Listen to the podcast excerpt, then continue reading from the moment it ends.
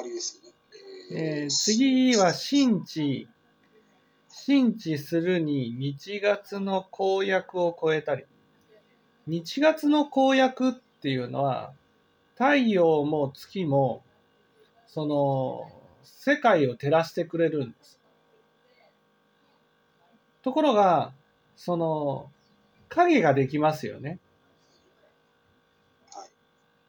その障害物の向こうは暗くなるんです。例えば、その家の中に入って電気を消したら、外は明るくても家の中は暗くなるんです。だけど、その仏法の光は、その、どんなに心の壁を作って、その、心を見せないようにね、真実を見せないようにごまかしていたとしても、それを貫いて、真実を明らかにしてくれる。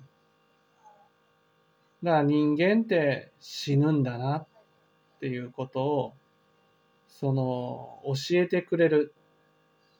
はい。そして自分の心でどんな種をまいてきたのか。どんな思いを起こしてきたのか。そういうことを見せてくれる。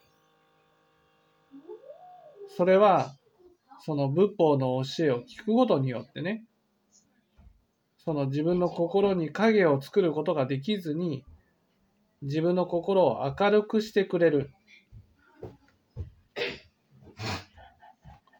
だから、日月の太陽や月の公約を超えるんだ。だから真実を知らせてくれるからね。だから、真実を受け止めてね、前にどんなに都合の悪いことであったとしても、前に向かって進んでいくしかないと、信知することができると。ね、信じて知らされることができるんだと。こういうふうに言われてるんですね。